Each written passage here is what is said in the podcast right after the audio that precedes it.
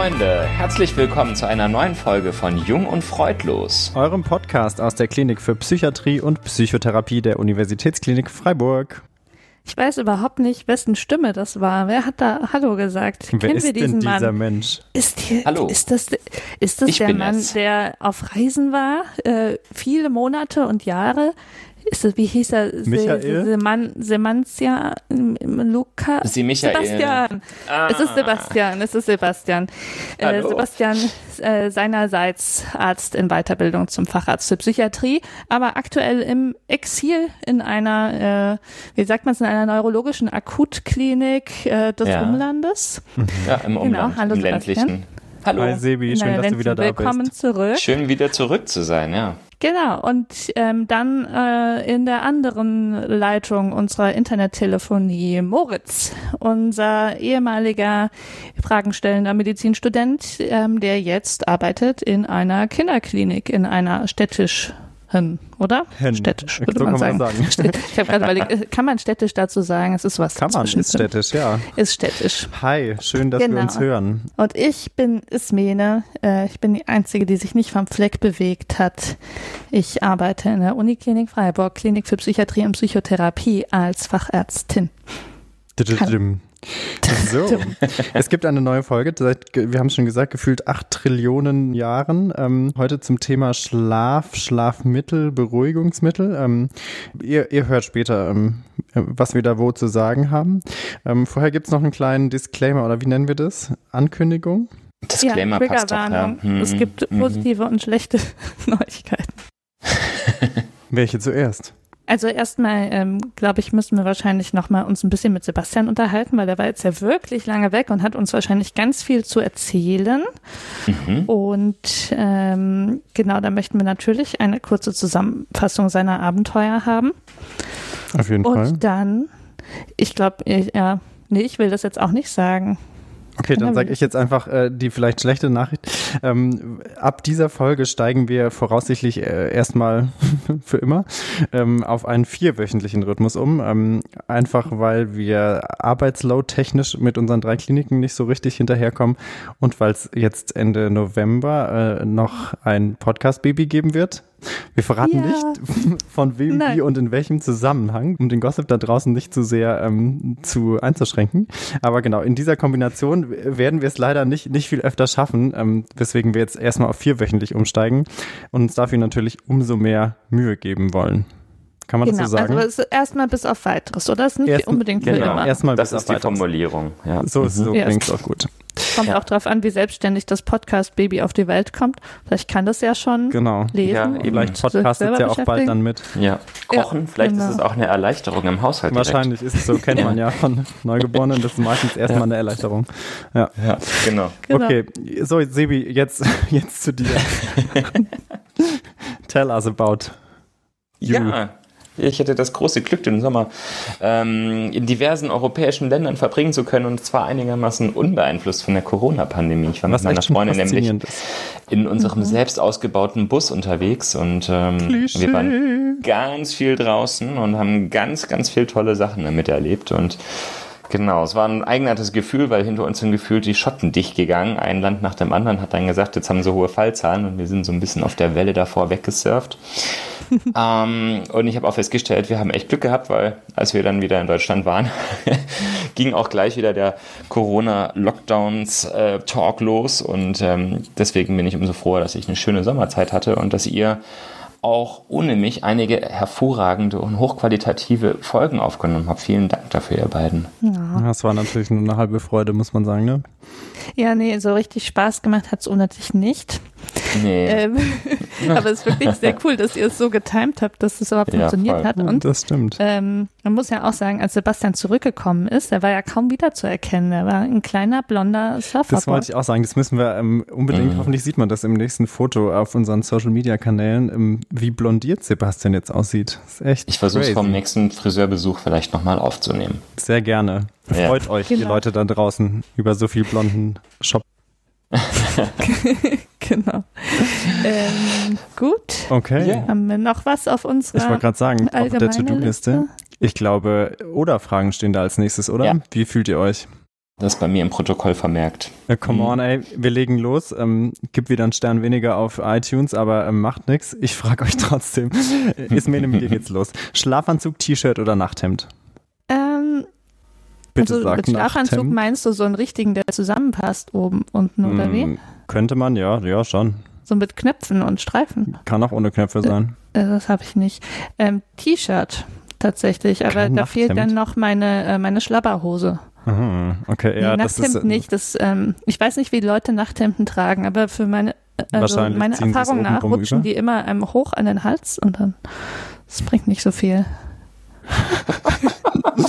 Okay, ich glaube, es wird schnell Zeit für die nächste Frage, bevor jetzt das Kopfkino zu intensiv wird. Sebastian, Rücken, Bauch oder Seitenlage? Oh nein, Moritz, die Frage wollte ich dir stellen. Na gut. Tja, Also ich bin, ein, ich bin ein Seitenschläfer. Ich liebe Seitenschläferkissen. Und ähm, ich finde, auf der Seite träumt sich's am besten. Und auf dem Rücken Mhm. schnarcht sich's am besten. Deswegen, also die Seite, ja. Lieber nicht schnarchen. Nein, das stört ja nur andere Menschen. Ja, Und dann kommen die Nachbarn vorbei. Ja, Ja. dann brennt die Hütte. Machen sich, machen sich Sorgen um die Bausubstanz. Das muss nicht sein. Na gut. Ismene, abgeschossen, aufgedreht oder angeschlagen? Ähm, alles auf einmal vielleicht. Ähm, Uh, Also heute bin ich ein bisschen aufgedreht. Ich bin aber auch ein bisschen angeschlagen. Ich muss noch ein bisschen schniefen, weil ich ein bisschen erkältet darf war. man das noch sagen eigentlich oder wird man dann stigmatisiert? Ich habe einen Test gemacht. Okay. Es war kein Corona-Schnupfen. Ähm, ach Gott, ich bin ganz aus der Übung mit Oder-Fragen. Ich kann mich da nicht mehr festlegen, aber naja, ein bisschen aufgedreht bin Ja, ich ich wahrscheinlich. glaube, es haben alle Beteiligten mitgekriegt. Okay, Sebastian, ruhig gestellt, wach gemacht oder weggeschlossen? Ich werde meistens morgens wach gemacht von meinem Wecker. Keine schöne Beziehung, würde ich denken. Nee, ist sehr einseitig. Naja, aber ich mache ihn ja auch abends immer scharf, insofern. Ja, Mit deinem Nachthemd. Das macht es mir. Also wenn es dir gerade zufällig bis zum Hals rutscht. oh, okay, äh, Zeit oh Nummer Gott, drei. was habe ich wieder Ja, gesagt? ist mir erst. Äh, ja, egal. Nummer drei. Abgedunkelt, aufgehellt oder lichterloh? also das ist für mich, oder? Ja, wenn du Ismene bist, wahrscheinlich ja. Du hast meinen Namen nicht Doch, gesagt. vorher habe ich zweimal Ismene gesagt. Mhm, mhm, abgedunkelt. Helligkeit wird ein zunehmendes Problem für mich. Hast du auch so, um ziehst du deine Schlafen geht. Sonnenbrille auf zu Hause, wenn das Licht zu hell ist? Ja. Soll, Ah, ich, soll ich jetzt mein Lied Ja, singen? sing mal dein Lied. Nee, jetzt kann ich nicht, jetzt muss ich lachen.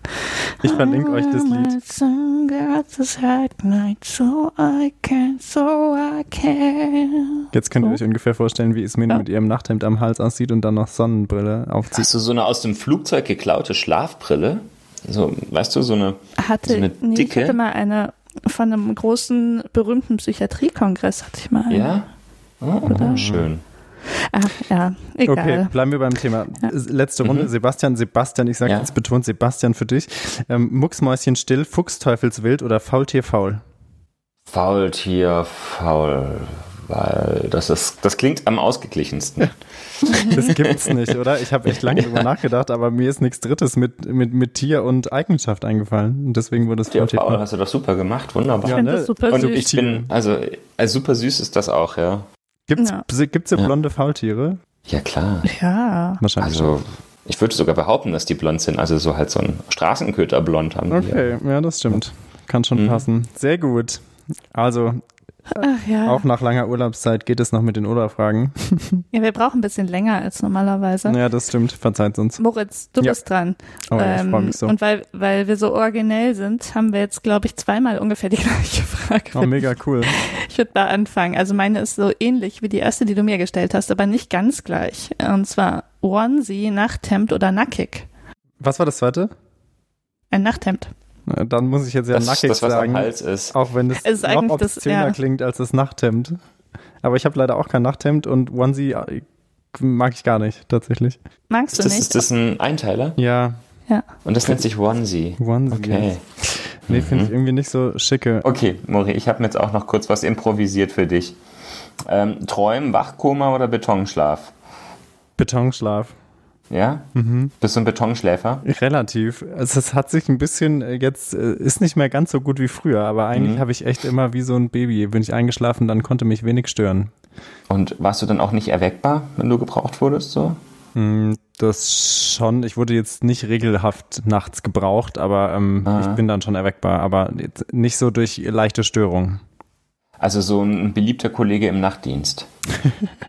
ja, wir haben Präsenz im Nachtdienst, das heißt, da ergibt ah. sich die Schlafsituation nicht. Ach so, okay. Ja, gut, genau. außer aus Versehen das ist ja natürlich. Praktisch. Ne? Das ist mhm. total praktisch. Erstrebenswert, kann man sagen. Ja. Okay, letzte Frage. Yes. Achtung. Äh, Daunen, Synthetik oder Kamelhaar? Daunen. Ich habe tatsächlich ein ganzes Jahr auch ein Daunen-Bettdeck, weil ich es echt aber gerne nicht mag. vegan, Moritz. Äh, sind vegane Daunen. Ah. Aus Soja und Alge. Das ist interessant, da musst du mir später nochmal drüber erzählen. Das war eine Notlüge, ich gebe es zu.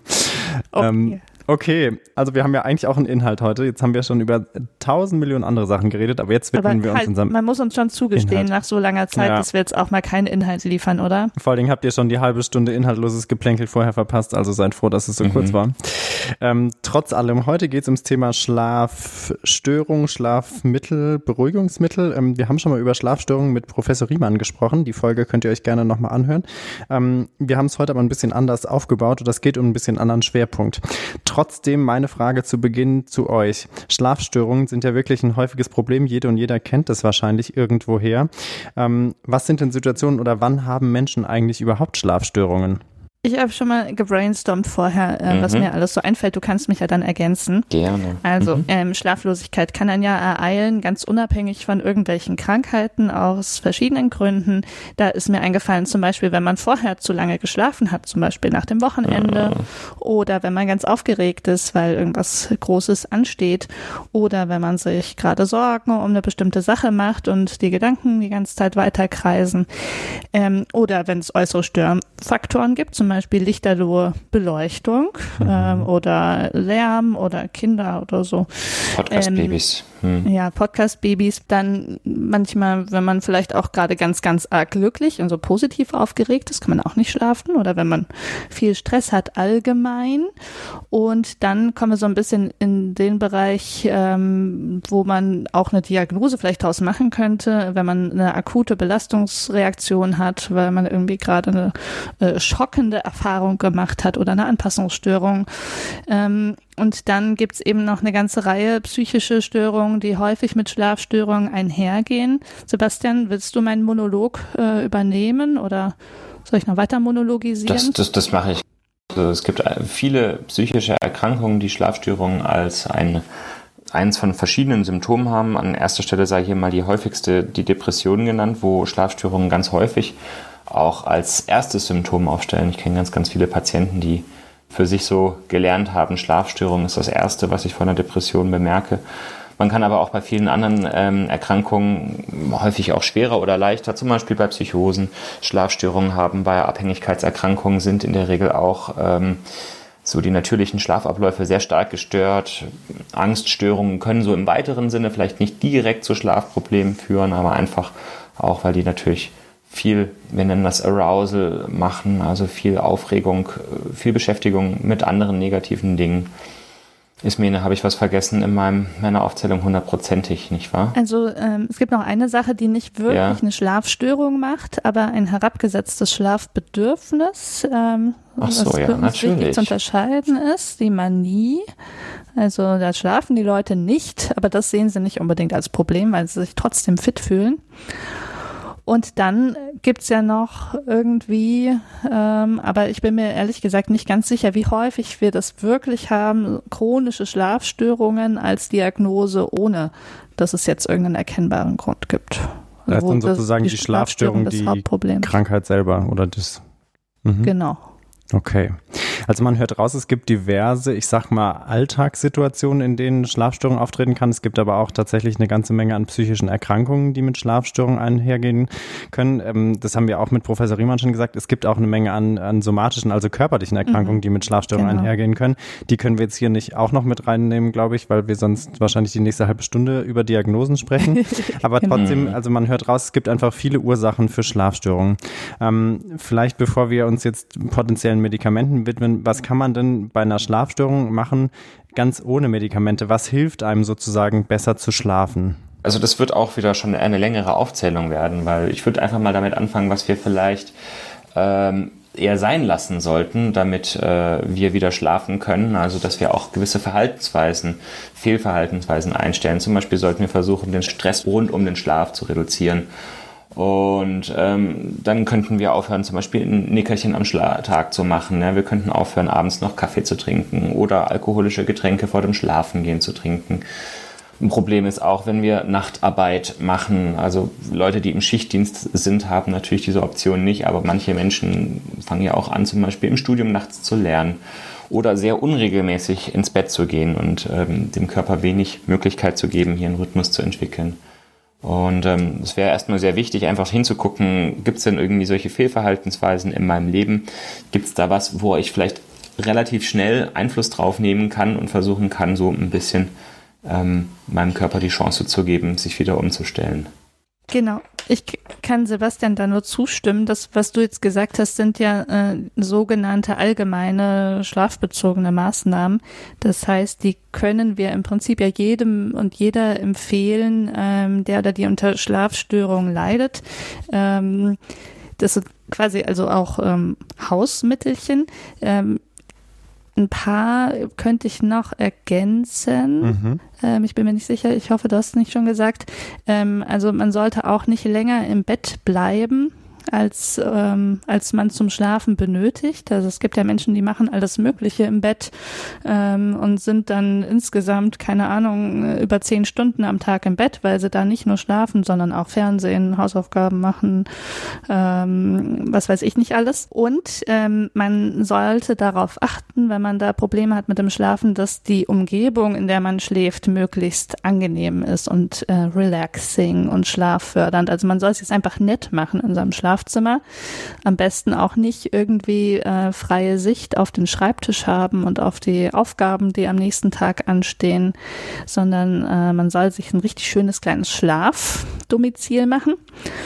Und ähm, was ja ein ganz häufiges Problem ist, wenn man jetzt schon mehrere Nächte nicht gut schlafen konnte, ist, dass man dann schon nervös den Blick in Richtung Uhr oder Wecker schweifen lässt in der Nacht und dann denkt man sich, oh nein, schon wieder drei Uhr und ich bin wach. Ähm, diese ähm, Zeitmessgeräte soll man aus dem Blickfeld verbannen. Und dann, manche Leute haben wohl auch ein Problem mit dem Schlafen, wenn sie was zu Schweres gegessen haben am Abend. Ähm, da könnte man probieren, ob es besser geht mit leicht verdaulichem Abendessen. Und es wird noch empfohlen, dass man sich morgens ähm, aktiviert, am besten morgens gleich irgendwie rausgeht ans Tageslicht. Kann man zum Beispiel mit einer kleinen Sporteinheit verbinden und regelmäßiger Sport ähm, ist ohnehin auch eine Allgemeinmaßnahme bei Schlafstörungen. Äh, man sollte das aber nicht unbedingt später am Abend machen, nicht zu intensive Sporteinheiten irgendwie in den Stunden vor dem Schlafen gehen, weil das bringt einen hoch und dann ist man aufgedreht wie ich mhm. heute. Okay, jetzt haben wir eine Liste von ungefähr 150 Dingen, die man also beachten kann, wenn es um Schlafen geht. Ähm, Teile davon haben wir auch damals schon in der Folge erwähnt, aber das ist, glaube ich, trotzdem ganz wichtig, weil da im Prinzip ja jeder und jeder zu Hause Hause wirklich schon handlungsaktiv werden kann und es erstmal so probieren. Jetzt gibt es aber trotzdem ja auch Schlafstörungen, die sozusagen durch diese einfachen äh, Hausmittelchen, wie du es genannt hast, Ismene, oder, oder Maßnahmen mhm. ähm, nicht zu beherrschen sind oder einfach andauern. Ähm, jetzt wäre sozusagen meine Frage, gibt es sozusagen einen Cut-off oder einen Punkt, ab dem man sagt, da braucht ein Mensch, ich sage jetzt mal einfach so zusammenfassend, medikamentöse Unterstützung für den Schlaf? Ab wann sagt man, das ist notwendig? Also diesen Zeitpunkt gibt es natürlich irgendwie in irgendeiner gearteten Weise. Also ich würde zu diesem Zeitpunkt natürlich dann anfangen, einen Arzt aufzusuchen, wenn möglich, äh, also oder eine Psychotherapie beginnen und äh, dass man das Problem näher beleuchten kann. Also es gibt ja eine Reihe von ähm, nicht medikamentösen Schlaftechniken, die durch Experten vermittelt werden sollten, die man aber vor der Einnahme eines Medikaments meiner Meinung nach noch ausprobieren könnte oder sollte. Mhm. Das kommt immer so ein bisschen darauf an wenn man eben die Zeit noch hat und der Leidensdruck nicht so groß ist, ähm, gibt es eben zum Beispiel ähm, die Möglichkeit, dass man nochmal eine Schlafrestriktion macht. Das heißt, die, die ähm, Bettgehzeit gnadenlos zusammenstreicht, ja, auf beispielsweise anfanglich äh, nur sechs Stunden. Das ist manchmal relativ hart und es sollte auch von einem Experten begleitet werden. Damit man eben auch wirklich sicher weiß, es liegen jetzt nicht andere psychische Ursachen vor, die da noch weiter Probleme machen könnten, wenn man diese Methoden angeht. Oder es gibt auch die Möglichkeit, dass man sich zum Beispiel nachts aus dem Zimmer begibt und ähm, leise Musik hört und nicht im Bett Zeit verbringt. Und das sind alles so Sachen, wo ich jetzt empfehlen würde, dass das jetzt vielleicht nicht so zum Hause, zu Hause alleine ausprobieren, aber das möchte ich einfach noch sagen, mhm. dass das oftmals davor auch noch was bringt. Es gibt auch die Möglichkeit, Schlaftagebücher zu ähm, führen und das sind aber eben wiederum Sachen, die unter Anleitung passieren sollten. Okay, das mhm. ist sozusagen eine Stufe ja. 1.5, kann man so sagen? Zu, zwischen dem genau, das, Basisdingen das und den Medikamenten. Mhm. Okay. Genau. genau, das ist ja im Prinzip, ähm, sind das ja alles Bestandteile der kognitiven Verhaltenstherapie bei Schlafstörungen, was du gesagt hast, Sebastian, oder? Also sowohl diese allgemeinen Informationen, ähm, dass die erstmal vermittelt werden, ähm, dass diese Schlafedukation, die wir gerade mit euch da draußen gemacht haben, äh, euch gesagt haben, was hilft, was hilft nicht, ähm, dass die gemacht wird und dann kommt eben sowas wie Schlafrestriktion oder auch Entspannungstechniken äh, oder auch eine konkrete Arbeit an irgendwelchen Denkmustern, die sich durch eine länger anhaltende Schlafstörung entwickelt haben, ähm, die kommen eben nur noch dazu. Und ähm, genau, das sollten wir vielleicht vorweg sagen, bevor wir dann uns äh, den Medikamenten widmen, dass die kognitive Verhaltenstherapie schon mit der beste Weg ist für die Behandlung von Schlafstörungen. Ich glaube, so der Nachteil ist halt so ein bisschen, das ist nichts, was gleich wirkt und ähm, mhm. viele Menschen reagieren, das fällt mir immer wieder auf, wirklich sehr, sehr empfindlich auf Schlafmangel. Mhm. Und ähm, es wird häufig als Notfall empfunden, wenn man nicht schlafen kann. Und der Leidensdruck ist sehr, sehr groß. Mhm. Und ähm, deswegen gibt es, glaube ich, auch sehr, sehr häufig den Fall, dass das sich gewünscht wird, dass es ein Schlafmedikament gibt, obwohl es diese wirklich sehr, sehr gute kognitive Verhaltenstherapie gibt, die durchaus wirkt. Aber eben ihre Zeit braucht und die natürlich auch so dieses Grundprinzip der Akzeptanz ähm, nochmal mitbringt, dass man auch akzeptieren kann, eine Nacht nicht so gut zu schlafen und ja, das ist schwierig zugegeben, aber wir wollten es mal erwähnt haben, glaube ich. Ja, ja glaube ich, doch auch ganz wichtige Punkte. Vielleicht mhm. habe ich nicht so schlau gefragt, weil das stimmt natürlich. Erstmal hat man diese Basismaßnahmen, dann das, was du gesagt hast, so Basismaßnahmen 1.5, was schon hinführt im Prinzip zur Verhaltenstherapie und dann als äh, großes Basistherapeutikum, sage ich mal, tatsächlich ja erstmal eine Psychotherapie, bevor man jetzt auch an, an Medikamente selber denkt. Aber was, glaube ich, gerade auch schon ganz wichtig mitgeschwungen ist, Sebastian, was du gesagt hast, ist der Leidensdruck und auch dieses Akute. Also das äh, eben, wenn, wenn man jetzt sagt, boah, es ist jetzt die dritte Nacht, in der ich richtig scheiße geschlafen habe, dann äh, reagiert man wahrscheinlich nicht wahnsinnig erpicht drauf äh, oder nicht so beglückt, wenn es dann heißt, ja, also jetzt machen wir erstmal eine Therapie, das dauert jetzt so vier bis sechs Wochen, ähm, sondern man will sofort was. Und du hast auch schon gesagt, das sind Sachen, die wirklich häufig nachgefragt werden. Wie sieht es also jetzt aus mit den Medikamenten? Sebastian hat ja schon äh, angedeutet, dass dass die Frage, wann braucht man die, dass die nicht so ganz pauschal zu beantworten mhm. ist. Das ist letztendlich eine individuelle Entscheidung, die zwischen ähm, Ärztin und Patientin getroffen werden muss mhm. und die von ganz verschiedenen Faktoren abhängt. Ähm, so ganz pauschal würde ich jetzt sagen, ähm, man braucht die, wenn man jetzt mal dringend den Fuß in die Tür kriegen muss bei der Schlafstörung. Also wenn man merkt, durch den äh, schlechten Schlaf über viele Nächte entstehen jetzt gerade so viele sekundäre Probleme, dass man gar nicht mehr wirklich handlungsfähig ist, dass man eben gerade gar nicht die Energie aufbringen würde, um gleich diese ganzen ähm, diese ganzen Verhaltensempfehlungen umzusetzen, mhm. sondern man muss jetzt halt mal eine Nacht schlafen. Und das ist das eine. Und dann ähm, sind wir uns alle immer ziemlich einig, dass man dringend ähm, auch medikamentös was tun muss, wenn die Schlafstörung mit psychischen Erkrankungen äh, zusammenhängt. Also wenn jetzt zum Beispiel die Schlafstörung ein Symptom von einer schweren Depression ist oder von einer Psychose, ähm, da wissen wir einfach, dass die ähm, Besserung dieser psychiatrischen Erkrankung auch ganz maßgeblich davon abhängt, dass man erholsamen Schlaf hat, weil mhm. das Gehirn das einfach braucht, um sich wieder zu erholen. Das heißt, da möchten wir, wann immer uns die Patienten das erlauben, schon auch den Schlaf unterstützen. Okay, dann äh, kann man sich jetzt, glaube ich, schon ganz gut vorstellen, dass es zwei so markante Punkte sind, an denen man sich vorstellen kann, da braucht man jetzt tatsächlich vielleicht ein Medikament.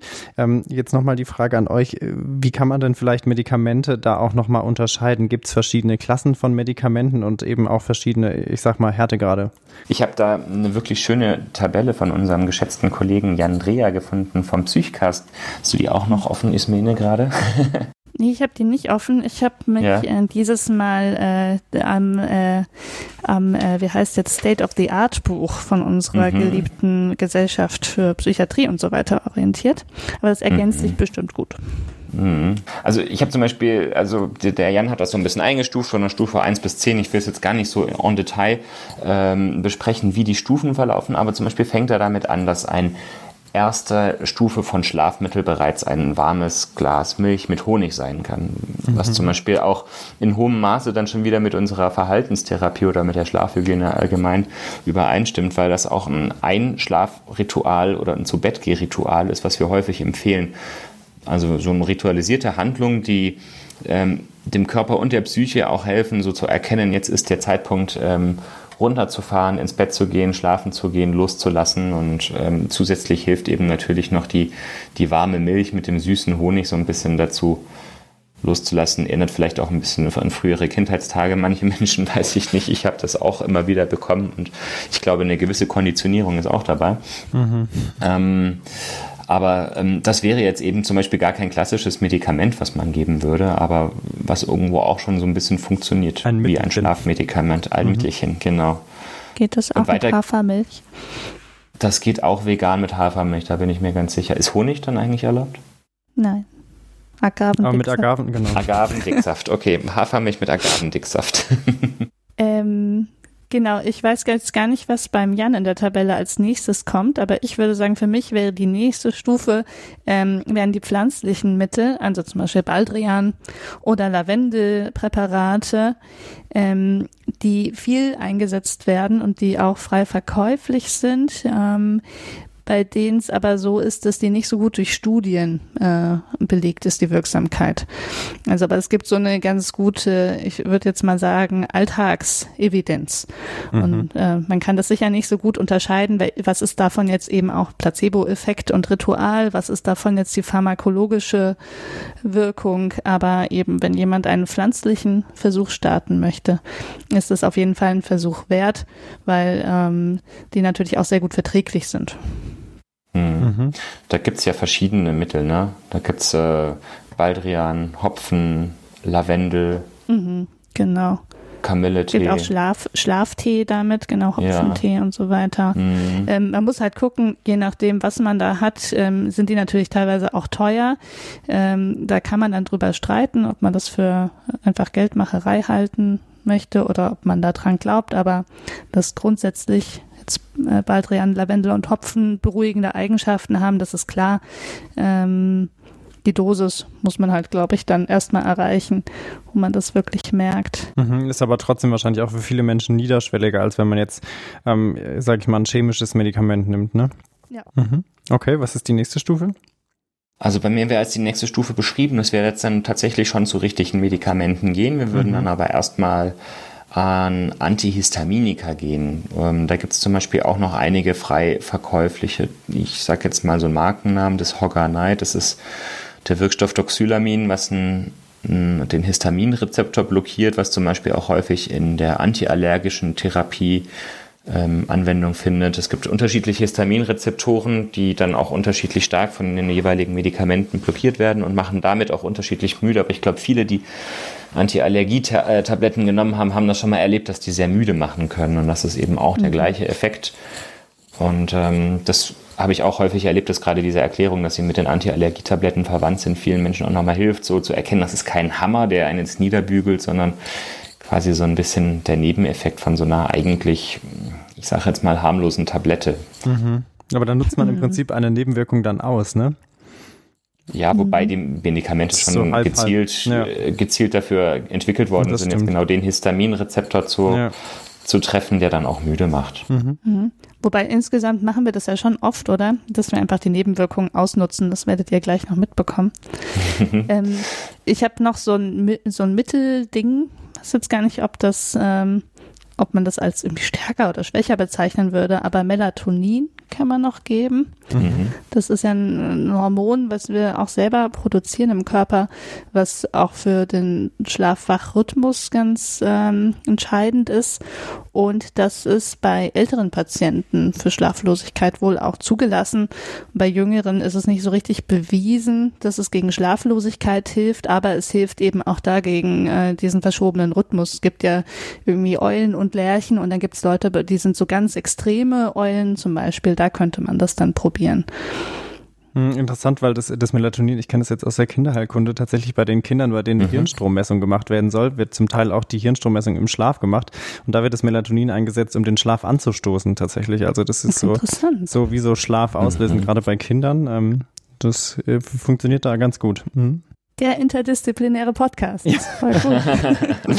Auch schon gelernt, dass sich das Melatonin gut zum Ausgleichen eines Jetlags einsetzen lässt. Ja, genau. Aha. Genau, aber es ähm, korreliert sehr, sehr stark mit der Lichtmenge. Also man kann kein Melatonin einnehmen und dann erwarten, dass man bei Tageslicht einschläft zum Beispiel. Das funktioniert nicht. Okay, nächste Stufe.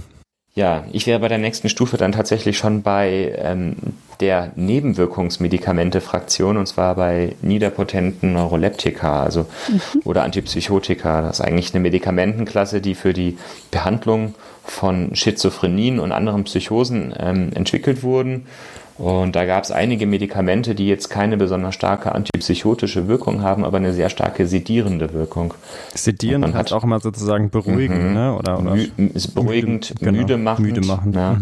Mhm. Und das ist auch in der Therapie psychischen Erkrankungen, wie Ismene eingangs schon erwähnt hat, auch sehr, sehr wichtig. Und die wirken stärker ähm, und können eben sehr gut für, für etwas hartnäckigere Schlafstörungen im Rahmen von psychischen Erkrankungen eingesetzt werden. Da gibt es zum Beispiel eine Substanz, die heißt Prometazin, die auch viele unter dem Namen Atosil kennen. Das ist auch was, was wir zum Beispiel in unserer Klinik sehr häufig verschreiben. Vielleicht muss ich kurz dazu sagen, ne, wenn, wenn ihr jetzt Medikamentennamen mhm. sagt, dann geht es uns nie um irgendwie Werbung oder so, sondern es sind einfach Präparate, die man häufig in der Praxis findet und die man oder die, die vielleicht ihr da draußen auch eher kennt, weil man häufig den Wirkstoff gar nicht unbedingt kennt, sondern den Namen. Ne? Also nicht, dass man jetzt denkt, wir machen hier Pharma-Werbung. Genau, es geht um den Wiedererkennungswert mhm. und da viele Namen von irgendwelchen Herstellern eben sehr dominant sind, so ein bisschen wie die Taschentücher auch häufig einen anderen Namen haben und die meisten sind aber auch mittlerweile als Generika erhältlich und genauso gut. Genau, Generika sind günstige Ersatzstoffe sozusagen, wenn das Patent nicht mehr existiert. Ne? Richtig. Mhm. Genau. Ähm, also jetzt ähm, gibt es so ein paar Sachen, die ich würde mal sagen, von der Wirkstärke vielleicht auf einer Ebene sind. Ich würde ähm, nach den von Sebastian genannten niederpotenten ähm, Neuroleptika gleich noch die mittelpotenten anschließen. Das ist ja sehr also, praktisch. Die Stufe kann man nachvollziehen. ja, genau, weil das praktisch ist. Dann ähm, mhm. äh, kann ich gleich noch was dazu sagen. Also ähm, Quetiapin und Olanzapin wären da äh, so klassische Vertreter, die wir oft benutzen. Also auch wieder ohne Werbung zu machen. Seroquel und äh, Zyprexa heißen die auch. Und ähm, genau, für diese ganzen Neuroleptika ist es so, ähm, dass es schon Studien gibt, aber eben keine Meta-Analysen, die so richtig die Wirksamkeit belegen. Aber aus unserem klinischen Alltag muss man sagen, ähm, wirken die schon sehr überzeugend schlafanstoßend. Auch wenn man, äh, wenn nicht jedes halt bei jedem wirkt. Ich weiß nicht, wie es dir geht, Sebastian. Ich habe immer das Gefühl, man muss sich so durchprobieren. Ja, das ist auch meine Erfahrung. Ehrlich gesagt, dass es sehr individuell ist, wie das wirkt und ähm, man sich auch ein paar Versuche geben soll, meistens, um herauszufinden, was ein gutes Medikament ist. Ja. Das heißt auch nicht, dass man dann irgendwie ein hoffnungsloser Fall ist, wenn die ersten mm. zwei oder drei nicht gewirkt haben. Manchmal ist es leider halt erst das vierte, was irgendwie gut passt von Wirkung und Nebenwirkungen. Ähm, genau. Auch schon was, was wir öfter hier im Podcast diskutiert haben, ne? dass man in der in der Psychiatrie oder in psychiatriebezogenen äh, Problemstellungen, sage ich mal, ähm, häufig die Sache hat, dass man wirklich so ein bisschen ausprobieren muss, aber nicht im Sinne von, man weiß nicht, äh, was helfen kann, sondern einfach man muss gucken, weil es alles sehr individuell ist, weil Menschen sehr individuell auf die Medikamente reagieren und weil die Medikamente mhm. In ihrer Wirkweise ja auch relativ komplex sind. Kann man das so sagen? Mhm. Mhm. Absolut. Auf jeden Fall. Okay. Ja.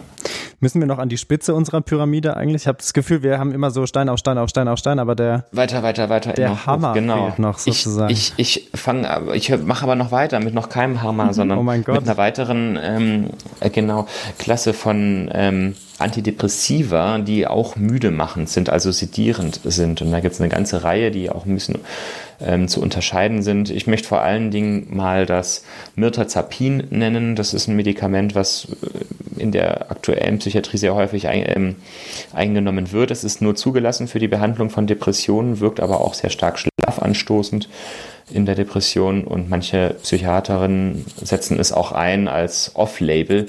Das heißt, ähm, ohne dass es jetzt speziell für die äh, Behandlung von Schlafstörungen zugelassen ist, mhm. sozusagen auf eigenes Risiko unter Aufklärung der Patienten dann gegen Schlafstörungen. Es ist ein Medikament, was in der Regel auch gut vertragen wird, was ähm, eben aber auch manchmal zu Gewichtszunahmen führen kann bei dauerhafter Einnahme. Ähm, das können aber von den vorher genannten auch einige machen. Und mhm. das ist eben aber auch antidepressiv und eignet sich häufig gut, wenn man so eine schlafstörungsbetonte leichte bis mittelgradige Depression hat. Da ist es ein Medikament, was häufig so dann auch alleine eingesetzt wird. Mhm. Mhm. Ähm, da müssen wir, glaube ich, noch nachschieben. Ähm, auch die äh, Antipsychotika, die wir genannt haben, das ist ja auch, ähm, die sind nicht zugelassen für die Schlafstörungsbehandlung. Das sind mhm. ja auch mhm. alles Off-Label-Behandlungen, wenn ich das richtig im Kopf habe. Ja, ist so, ja. Mhm. Kommt jetzt endlich die Spitze meiner Pyramide eigentlich? Kommen wir zu der nächsten ähm, Substanzklasse, die jetzt tatsächlich sehr, sehr stark schlafanstoßend wirkt und das sind die Benzodiazepine. Ich glaube, den Begriff haben die meisten schon mal gehört. Mhm, das glaube ich auch, ja.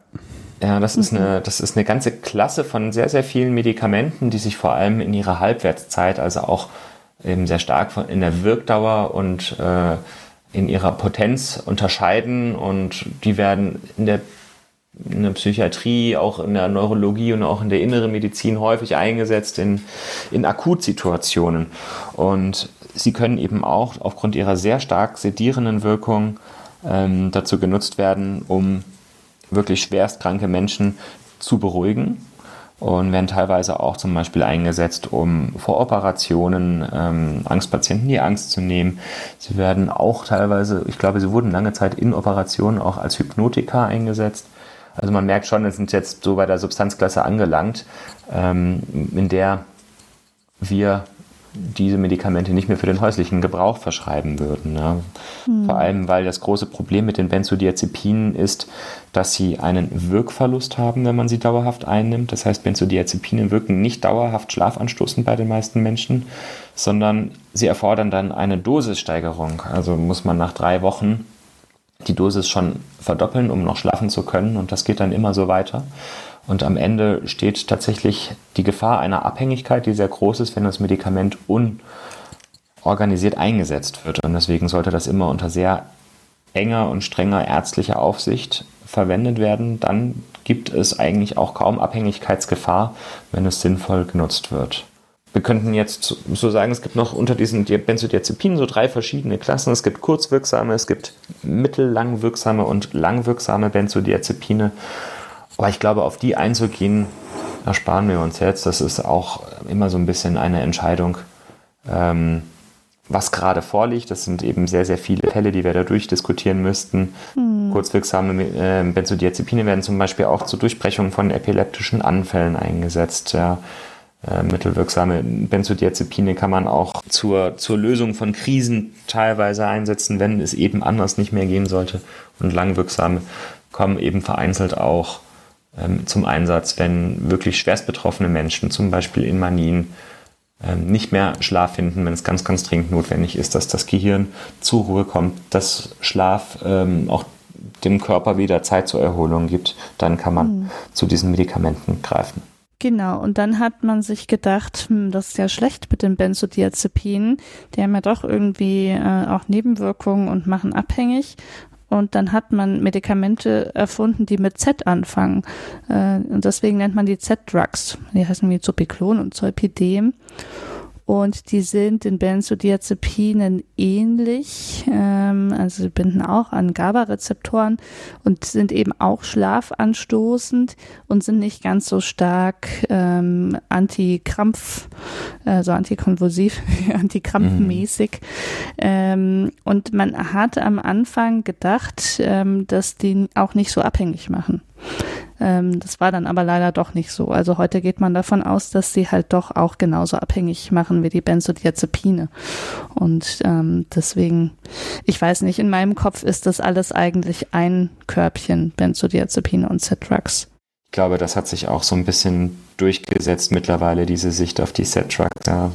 Es waren viele Hoffnungen damit verknüpft, aber ich glaube, dass das nicht so gut geklappt hat. Genau, ich glaube auch, man dachte ja schon länger irgendwie mhm. Benzos so als Hammer und Z-Substanzen als Hämmerchen, so die, die echt so in, auch breiter eingesetzt werden können, ohne dass man groß drauf gucken muss. Und das ist, äh, wie ihr schon gesagt habt, das ändert sich einfach, ne? Das ist auch sowas, was man jetzt so in der jüngeren Zeit, da ist man ein bisschen zurückgerudert, ne?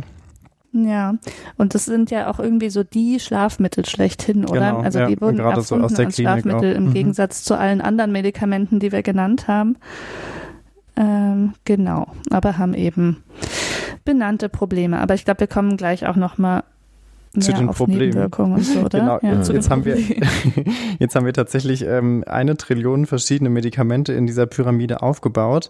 Ähm, ich glaube auch tatsächlich, dass wir in die Pharmakologie, wie die jetzt genau wirken, gar nicht so tief einsteigen müssen. Ich glaube, für euch da draußen ist einfach wichtig zu wissen, es gibt eine ganze Menge an verschiedenen Medikamenten, die teils als Nebenwirkung, teils als Hauptwirkung Schlaf anstoßend oder schlafauslösend wirken ähm, und eben unterschiedlich auch stark sind. Ähm, so deswegen dieser Gedanken der Pyramide.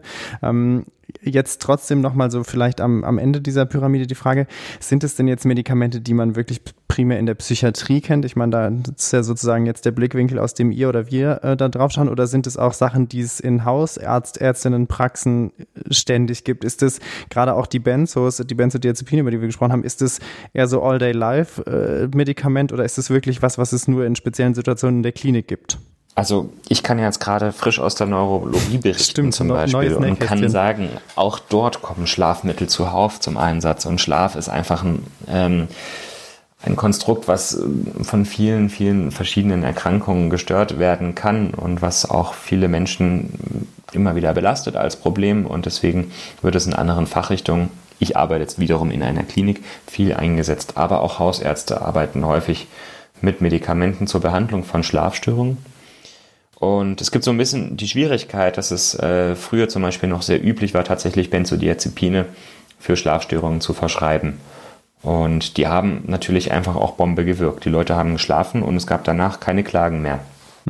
Und das Problem ist aber, dass immer mehr klar wurde, wie abhängig diese Benzodiazepine machen und wie schwierig es auch ist, aus diesen Abhängigkeiten tatsächlich wieder rauszukommen. Das ist nämlich nicht so, dass man jetzt einfach beschließen könnte von heute auf morgen, ich nehme meine Benzodiazepine nicht mehr, sondern es ist durchaus gefährlich, diese Ben- Benzodiazepinentzüge und die werden von uns nicht selten stationär durchgeführt bei schweren Abhängigkeiten. Und deswegen ähm, sind da durchaus viele Menschen auf Benzodiazepine eingestellt worden, eine ganze Zeit lang, die wirklich lange, lange Schwierigkeiten hatten, diese Mittel dann auch wieder abzusetzen.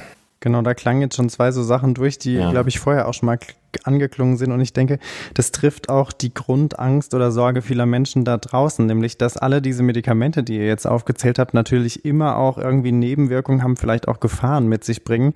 Ähm, vielleicht könnt ihr die jetzt mal abgesehen von der Benzodiazepin mit dem, äh, den Benzodiazepin mit der großen Abhängigkeit oder mit dem Abhängigkeitspotenzial, vielleicht könnt ihr einfach noch mal so ein bisschen äh, so subsumieren, was sind denn mögliche Gefahren und Nebenwirkungen von Schlafmedikamenten? Also ähm, das hängt jetzt natürlich wieder von der einzelnen Von der Pyramide ab. Medikamentenklasse ab, genau, und dann auch teilweise unterscheiden sich sogar die einzelnen innerhalb der Klassen dann auch mal deutlich, was die Nebenwirkungen ähm, betrifft. Aber vielleicht kann man so ein paar grundsätzliche aufzählen. Wir müssen, denke ich, gar nicht so spezifisch jetzt auf die einzelnen Sachen einsteigen, sondern eher so, was sind Mhm. grundsätzliche Probleme im Umgang mit diesen Medikamenten? Also was natürlich ein Problem ist, wenn man was nimmt, um abends zu schlafen, es kann passieren, dass ein das auch am Tag noch müde macht. Also dass es dann quasi zu lange wirkt und dann hat man Stimmt. zwar mehr geschlafen, ist aber trotzdem müde am nächsten Tag. Bei ähm, einigen der Medikamente, die wir genannt haben, ist es auch so ein Anfangseffekt, der dann wieder weggeht, wenn man das drei Tage genommen hat, was nicht zu vergleichen ist mit dieser Gewöhnung und Dosissteigerung von den Benzodiazepinen, sondern es ist eher so dieser Überhang, der äh, legt sich wieder. Das wäre mhm. der Idealfall, der ist dann weg und man kann trotzdem damit einschlafen. Ähm, Genau, dann gibt's ähm, Nebenwirkungen im Bereich ähm, Gewicht, hatte Sebastian ja schon angedeutet. Nicht bei allen, aber bei manchen der Medikamente. Das heißt, man ähm, wird dicker. Genau, manche davon machen eine Appetitsteigerung mhm. und über den Mechanismus auch eine Gewichtszunahme. Und einige Medikamente ähm, wirken auch auf den Blutdruck. Das heißt, kann man sich vorstellen, man nimmt was, das macht müde und der Blutdruck äh, geht in den Keller. Kann dazu führen, dass einem dann morgens beim Aufstehen etwas äh, schwummrig wird. Genau, dann gibt es manche Medikamente, die Magen-Darm äh, Nebenwirkungen oder Blasennebenwirkungen machen können. Ähm, oder äh, ganz grundsätzlich Herz-Kreislauf-Risiken mit sich bringen können. Ähm, genau, das sind aber alles auch diejenigen, die ohnehin von einem Arzt verschrieben, äh, einem Arzt, einer Ärztin verschrieben werden müssen und bei denen man dann eben auch Kontrolluntersuchungen machen muss, zum Beispiel in den Blutwerten, wenn man die längere Zeit verabreicht.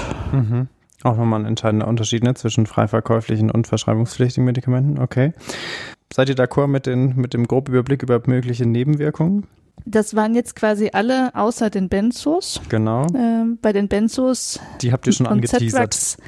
haben wir angeteasert, aber da müssten wir vielleicht auch noch mal was zu den anderen Nebenwirkungen sagen, oder? Auf jeden Fall, packt gerne aus. Abhängigkeit haben wir gesagt. Mhm. Ähm, und ähm, ein anderes Problem ist aber, ähm, dass man auch sturzgefährdet werden kann, wenn man zu viel von den Benzos abkriegt. Mhm. Und ähm, also man kann sich vielleicht ein bisschen vorstellen, wie wenn man betrunken ist, ist man auch sturzgefährdet. Ist jetzt die ähm, Frage, wie viele von uns sich das überhaupt vorstellen können. Äh, nicht so viele wahrscheinlich. Genau. Genau, und dann kann es eben auch einen vergesslich machen, im schlimmsten Fall äh, vielleicht sogar mit Gedächtnislücken, äh, wenn man eine Überdosierung hatte. Die Konzentration kann auf Dauer leiden und wenn man die ähm, Benzos wieder absetzt, dann gibt es eben oft das Problem, dass sich die Schlafstörung danach noch schlimmer anfühlt. Und eine sogenannte Rebound-Insomnie. Äh, und ähm, was wollte ich noch sagen? Eine Sache, ach so, ähm, das ähm, stand jetzt in meinen Quellen gar nicht so explizit drin, aber ich finde, man sieht es im Alltag oft, dass es schon auf die Dauer auch wirklich sich nicht so gut für, auf die Stimmung auswirkt. Dass halt alles so ein bisschen grau in grau ist. Ähm, und auch da finde ich, also die, die ein oder zwei Menschen, die sich vielleicht vorstellen können, wie es ist, wenn man den ganzen Tag äh, unter Alkoholeinfluss stünde, können sich das vielleicht auch vorstellen, dass äh, man irgendwie emotional so ein bisschen abgeflacht wird irgendwann.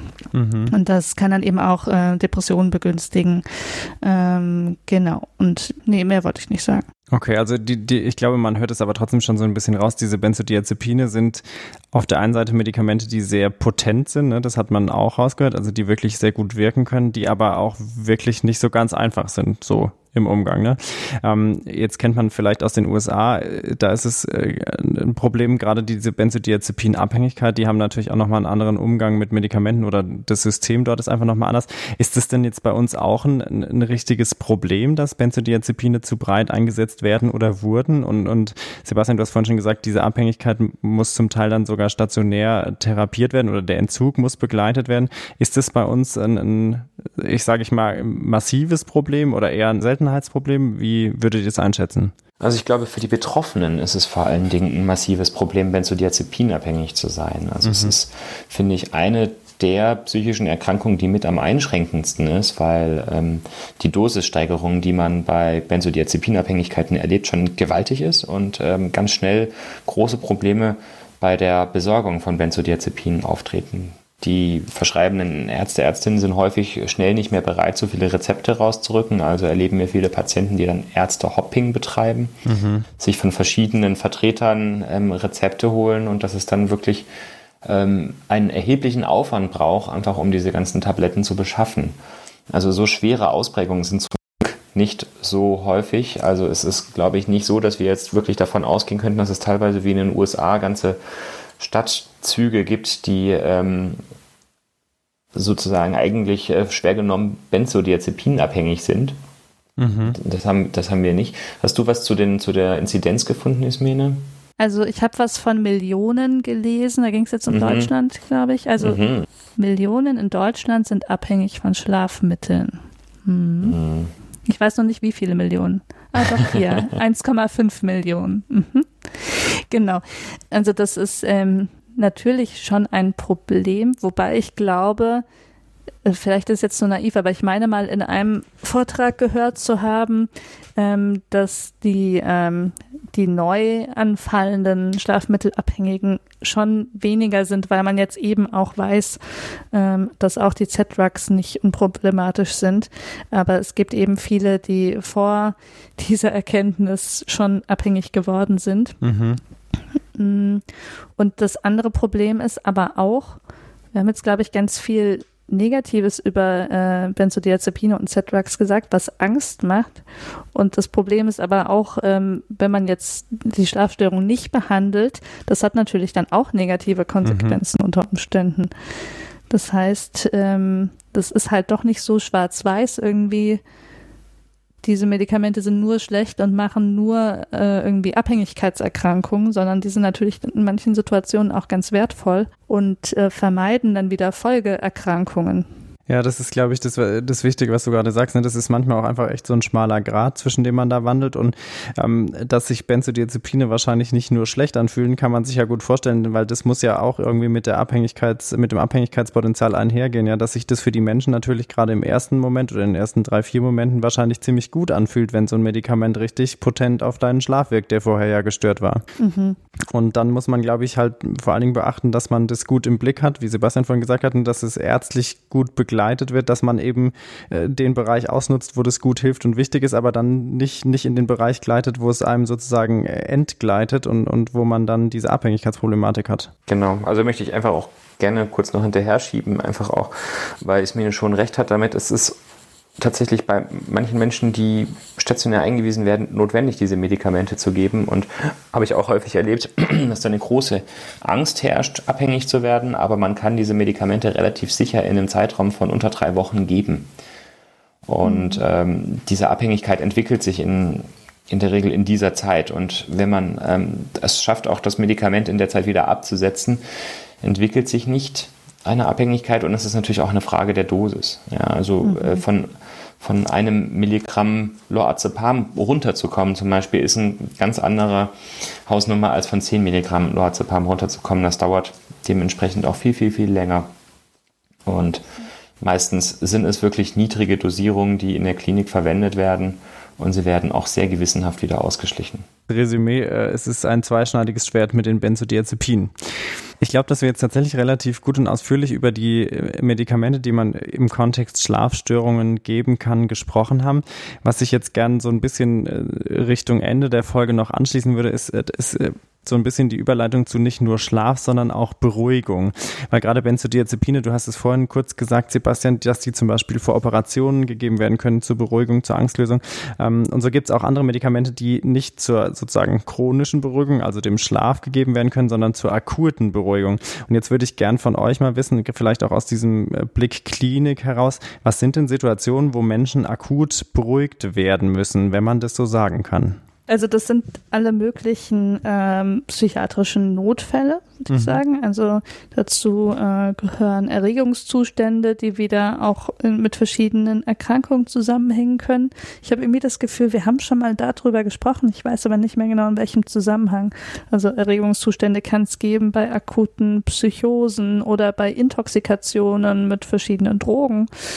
Ähm, kann es aber auch geben bei agitierten Depressionen. Ähm, genau, und da ist es vor allem eben erforderlich, ähm, jemanden akut zu beruhigen, wenn es äh, eine Eigen- oder Fremdgefährdung gibt mhm. in dem Zusammenhang. Oder halt aber auch, aber dann ist es eher auch so ein informed Consent, würde ich sagen, wenn der Leidensdruck einfach sehr groß ist. Also wenn jemand gerade große akute Angst hat, das kann wiederum dann auch vorkommen bei Angst- und Panikstörungen, wenn sich die Angst nicht anders bewältigen lässt. Also jetzt wirklich als Akutbehandlung, nicht als mhm. dauerhafte Behandlung. Und ganz kurz, informed consent, meinst du, dass sozusagen die Patientin, der Patient oder der, der Mensch ist einfach auch damit einverstanden oder sagt, ich wünsche mir das manchmal jetzt vielleicht auch. Und es wird besprochen. Mhm gibt beides. Also manchmal geht es vom Patienten aus, manchmal von den BehandlerInnen. Mhm. Ich vergesse mhm. immer zu gendern, ich bin ganz aus der Übung. Äh, Sebastian, was fällt dir noch ein? Wann muss man noch beruhigen? Ähm, du hast jetzt noch nicht die Manien genannt, mhm. aber wahrscheinlich gemeint mit Erregungszuständen. Aber ich glaube, ja, die Manie hast du ja vorhin schon ja. vorhin auch eben als das Paradebeispiel ähm, präsentiert, wo eben wirklich starke Beruhigungsmittel auch zum Einsatz kommen müssen, äh, mhm. weil sich die, die Erkrankung eigentlich nicht anders beherrschen lässt. Es ist einfach auch sehr beeindruckend zu sehen, äh, was in Manien für Medikamente eigentlich alles vertragen werden.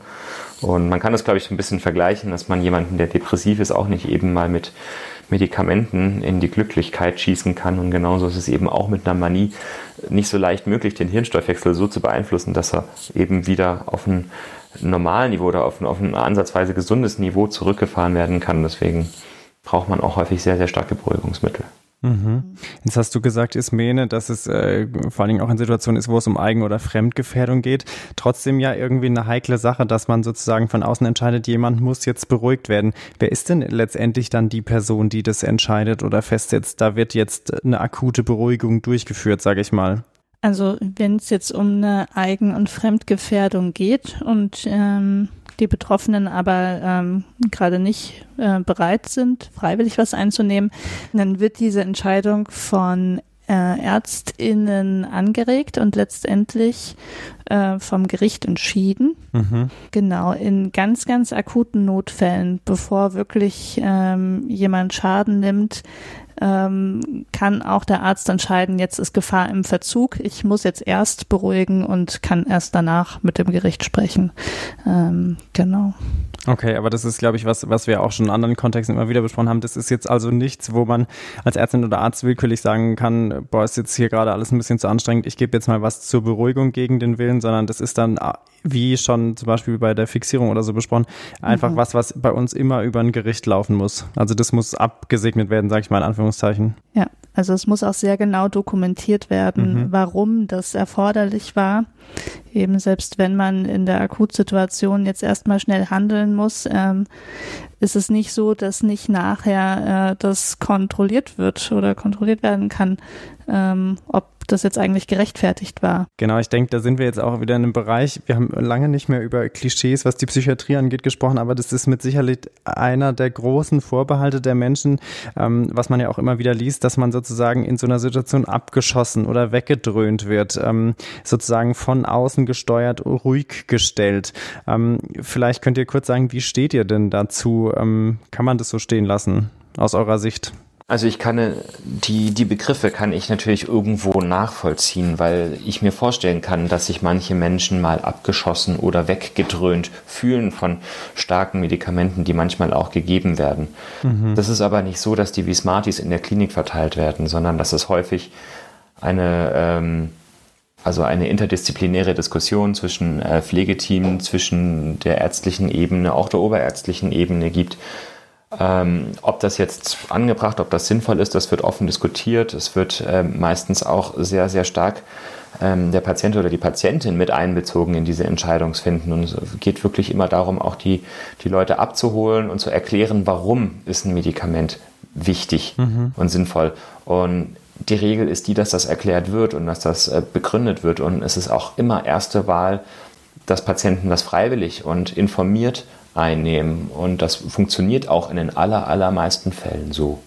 Mhm. Und es gibt immer wieder den Fall, dass tatsächlich ähm, es eintritt, wie Ismine gerade schon gesagt hat, zur Abwendung von akuten Gefahren oder eben auch bei einer dauerhaften Eigen- oder Fremdgefährdung, dass ähm, das Gericht entscheiden muss, dass Medikamente gegeben werden. Und das sind Entscheidungen, die begründet werden müssen, häufig schriftlich, die ähm, von den Gerichten überprüft werden und die dann aber auch Bestand haben. Und ähm, die dann in der Regel richtig und gut getroffen wurden. Und das heißt aber natürlich nicht, dass das jetzt irgendwie nie einen Fehler geben könnte dabei. Mhm. Aber in der Regel ist Abschießen oder Wegdröhnen, wie es dann auch häufig genannt wird, tatsächlich Therapie. Und zum Beispiel erleben wir das häufig bei manischen Patienten, die haben keine Lust, beruhigt zu werden. Die fühlen sich sehr, sehr wohl in so einer Manie. Mm, ja, die wollen aufdrehen. Die wollen mhm. aufdrehen. Ja. Mhm. Das, ist, das ist die Richtung, in die das Gehirn einfach geht. Ja. Und dann beruhigt zu werden, ist fürchterlich. Ja. Das mhm. ist ein bisschen wie wenn man gerade den, den lustigsten Abend seines Lebens hat und wirklich sehr betrunken ist, für die, die, die sich das vorstellen können. Und also das heißt, jetzt gehst du nach Hause. jetzt gehst du nach Hause und ab ins Bett. Ja, und da würden die wenigsten mitmachen. Ja. Und ich glaube, das in einer, in einer, in einer Zehnerpotenz mindestens nochmal gilt dann eben auch ähm, für, für Betroffene einer Manie. Und ähm, dann kann schon mal sein, dass der Begriff fällt, abgeschossen oder weggedröhnt zu werden, weil man eben nicht in der Manie gelassen wird. Aber man muss dann auch sagen, es ist ein medizinischer Notfall, es ist ein Zustand, in dem man nicht belassen werden kann, weil eine Manie, die andauert, häufig Eigen- oder Fremdgefährdung mit sich bringen oder problematische Sozialverhaltensweisen haben. Wir mhm. haben das ja in der bipolaren Folge schon besprochen. Und es gibt gute Gründe, dafür mhm. starke Beruhigungsmittel zu geben. Ja, das kann ich mir gut vorstellen. Das ist natürlich auch, glaube ich, auch was, was wir schon häufiger hier besprochen haben, dass man äh, als Mensch in so einer akuten Situation vielleicht auch durch die Krankheit selber gar nicht einsehen kann, dass es einem auf lange Sicht gut tut, jetzt akut beruhigt zu werden, dass man irgendwie vorankommt. Ne? Das ist, ich weiß nicht, ob auch da äh, ihr ab und zu wieder die Situation erlebt, dass die Leute im Nachhinein sagen, okay, es war schon richtig, dass es jetzt so lief, auch wenn ich damals dachte, das kann doch jetzt nicht sein. Ja, also das kommt definitiv vor, dass ähm, die Betroffenen in der Krankheitsphase eine ganz andere Wahrnehmung davon haben, was sie möchten und was mhm. gut für mhm. sie ist, als mhm. dann danach. Und es gibt auch häufig eine Diskrepanz zwischen der Eigenwahrnehmung der Betroffenen und unserer Wahrnehmung von außen. Zum Beispiel eben ähm, PatientInnen, die schon darüber klagen, dass sie sich zugetrönt fühlen, ähm, und dass sie irgendwie ganz müde wären und schon gar nicht mehr denken könnten. Und wir von außen sehen aber, dass das Gehirn zum Beispiel weiterhin unentwegt am Produzieren von Sorgen ist und mhm. ähm, dass die Betroffenen ganz unruhig und angespannt sind. Das heißt, manchmal geht es auch so auseinander und ähm, da kann es dann natürlich auch dazu kommen, ähm, ja, dass ein Empfinden von übermäßiger Medikation in der Situation mhm. stattfindet. Aber natürlich sind die Betroffenen dann auch froh, äh, wenn sie aus der Episode wieder draußen sind und mhm. man dann ja auch wieder 90 Prozent aller Medikamente absetzen kann. Mhm. Das darf man auch nicht vergessen. Das ist ja dann wirklich eine Akutmedikation. Mhm. Genau. Und vielleicht kommt da auch dann nochmal zu tragen, was ihr auch schon gesagt habt, dass dann trotzdem diese Sachen besprochen werden. Ne? Also ich glaube, die Angst ist ja schon immer so ein bisschen, dass halt eine Person willkürlich entscheidet, nee, du musst jetzt ruhig gestellt werden, aber dass man schon im, im klinischen Alltag immer versucht, solche Sachen in einem Team zu besprechen, dass auch immer mehr als äh, zwei Augen sozusagen auf eine Situation blicken und man sich gegenseitig auch hinterfragt in dem, was man da entscheidet. Total. Das ist richtig. Also es ist ja auch immer so ein bisschen dieses Abwägen, also man, man schießt ja niemanden mutwillig ab, aber man muss ja auch oft erstmal die Dosis finden.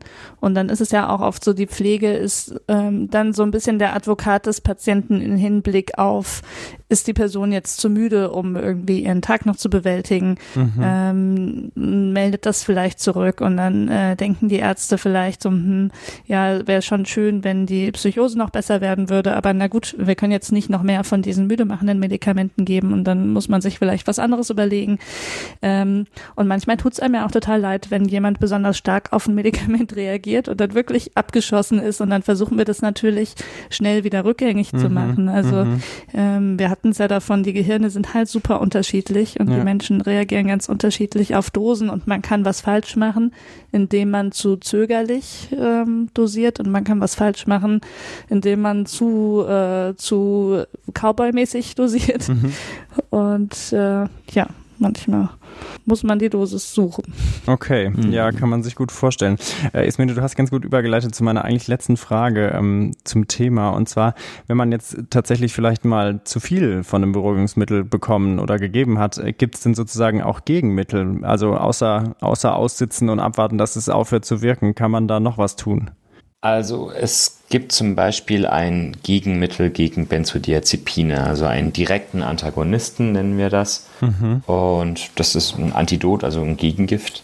Und man kann zum Beispiel eine Benzodiazepinvergiftung ähm, damit behandeln. Aber das ist in der Situation dann eigentlich schon ein Fall für die Intensivstation mhm. ähm, und nichts mehr, was wir jetzt irgendwo bei uns in der Klinik machen würden, was gar nicht erst irgendwo auf der Straße oder in irgendwelchen Hausarztpraxen und, und, und als letztes zu Hause stattfinden kann. Okay. Mhm. Und ähm, die meisten anderen Mittel, die wir ähm, beschrieben haben, sind tatsächlich nicht antagonisierbar. Und ähm, sind aber auch so kurz in der Wirkungsdauer, dass sie eben nach, sag ich mal, einem halben Tag meistens in einer deutlich spürbar niedrigeren Dosierung ähm, vorhanden sind. Also Ismene hat ja eingangs erwähnt, es gibt viele Medikamente, die tatsächlich sehr morgenmüde machen mhm. und das geht schon auch vorbei. Und es ist sehr, sehr sinnvoll, das dann aber auch mit, ähm, mit den behandelnden Ärztinnen zu besprechen und ähm, alle diese Medikamente haben eine Halbwertszeit. Man kann sich so einigermaßen ausrechnen, äh, wie lange das wirkt. Mhm. Und ähm, ja, man kann eben nicht direkt ein Gegenmittel geben, aber es ist ja auch häufig nur ein Zustand, der wenige Stunden anhält. Ja, kann man, das, das stimmt. Da, da, das macht diesen Ausblick des Aussitzens schon wieder etwas erträglicher, mhm. wenn man weiß, es geht jetzt nicht drei Tage, sondern es ist wirklich auch ein überschaubarer Zeitraum. Mhm. Okay. Dann haben wir jetzt echt eine ganz schön lange Zeit äh, gequatscht, minus 15 Minuten gequatscht am Anfang, trotzdem eine ganz schön lange Zeit über Schlaf, Mittelschlaf, überhaupt Schlaf, ähm, Unterstützung. Ich weiß nicht, wie sich eine gute Zusammenfassung am Schluss machen lässt, weil wir jetzt ja auch noch so ein bisschen über diesen Bereich akute Beruhigung gesprochen haben. Ähm, wollt ihr einfach kurz so sagen, was ihr euch wünscht, dass die Leute da draußen sich vielleicht behalten, wenn, wenn man jetzt zurückdenkt an diese Folge? Außer dass Sebastian jetzt blondere Haare hat und der Corona-Welle davon gesurft ist. Also, jeder kann mal Schlafstörung haben. Das ist per se nicht schlimm. Und ähm, ich fände gut, wenn ihr euch da draußen behaltet, dass wenn sich das nicht wieder mit einer Milch und, ähm, und einem schön eingerichteten Schlafzimmer regeln lässt, dass ihr euch dann beraten lasst von Ärzten. Und ich würde sagen, dass es nicht so sinnvoll ist, pauschal bestimmte Schlafmittel zu verteufeln oder Angst vor denen zu haben, sondern die haben alle irgendwie ihre, ähm, ihre guten Einsatzbereiche und ihre Berechtigung und ähm, achtet darauf, dass ihr eben aufgeklärt werdet und ähm, dass man die Sachen auch wieder absetzt. Mhm. Sebi, noch was hinzuzufügen?